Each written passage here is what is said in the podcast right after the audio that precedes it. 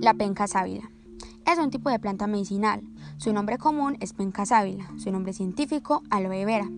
Requiere una temperatura media de 27 grados centígrados aproximadamente, aunque puede tolerarlas considerablemente superiores.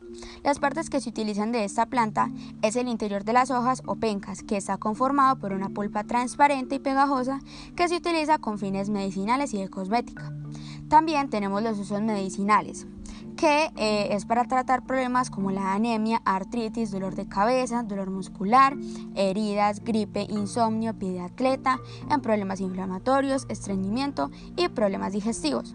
También tenemos los usos alimenticios, que em, combate el problema de estreñimiento ya que su pulpa contiene mucha fibra y depuradoras naturales y brinda gran protección a nuestra flora intestinal. Además, favorece la absorción de nutrientes y es eficaz para tratar las bacterias que producen úlceras estomacales.